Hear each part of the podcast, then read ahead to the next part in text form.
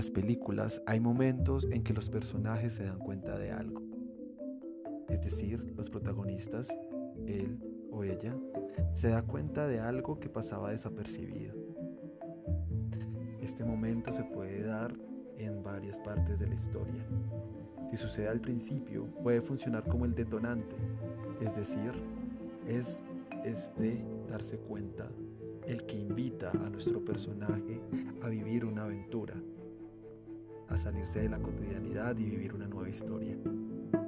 Sin embargo, este momento también puede darse hacia el final de la historia.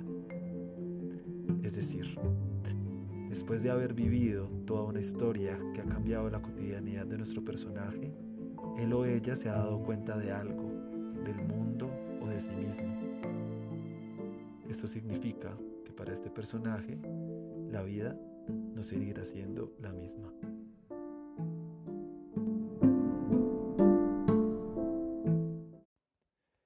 Este momento de darse cuenta de algo lo podemos llamar de varias formas. En este caso lo llamaremos epifanía. ¿Qué es una epifanía? Una epifanía lo define el diccionario como una manifestación, una aparición o una revelación. En este caso les contaré una revelación que tuve durante estos días de aislamiento por la cuarentena.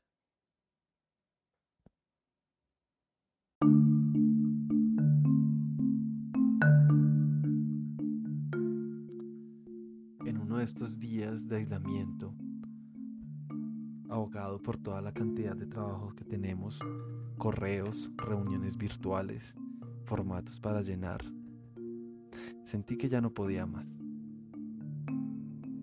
Sentí que no tenía tiempo para poder dedicarle a lo que en verdad considero importante.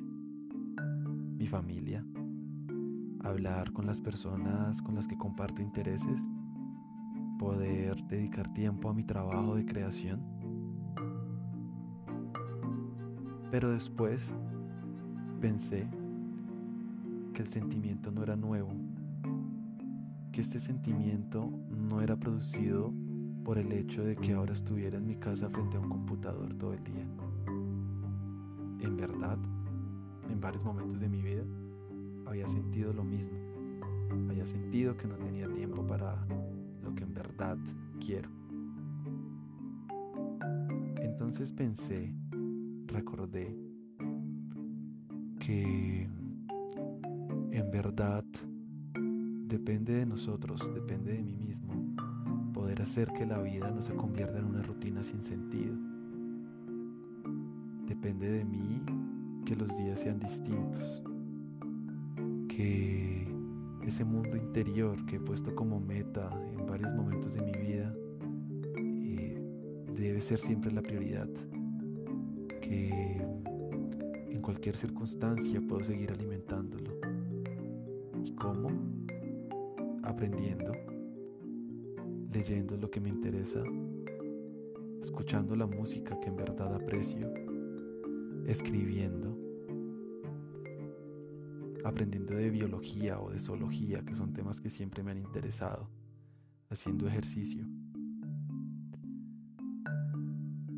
Pensé entonces que lo que me señalaba este sentimiento era simplemente un recordatorio, un recordatorio de que eh, es, tarea mía poder construir los días que quiero vivir, eh, así como cuando uno escribe una historia. Y esa historia que le gustaría a uno poder contar, la historia de la vida de uno mismo. Y después miré a Tanta, mi perrita, una perra criolla que adopté hace dos años y me ha estado acompañando en este tiempo de aislamiento. Y pensé que cuando pase este tiempo de aislamiento, quizás me, me va a extrañar más.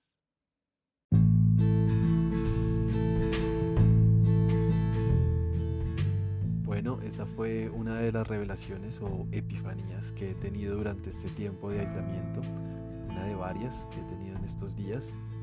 Bienvenidos a este podcast Hacer Cine desde la Distancia, Mi nombre es Cristian Argüello, soy realizador audiovisual y artista formador de audiovisuales del programa CREA de IDARTES y en este espacio eh, los acompañaré y nos acompañaremos en este proceso de precisamente hacer cine colectivamente e individualmente desde nuestros hogares.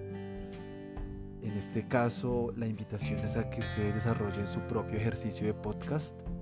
Adjuntas van a encontrar las instrucciones aquí en la plataforma y nos veremos en nuestro próximo encuentro virtual para compartir los resultados y seguir creando cine desde la distancia. Salud.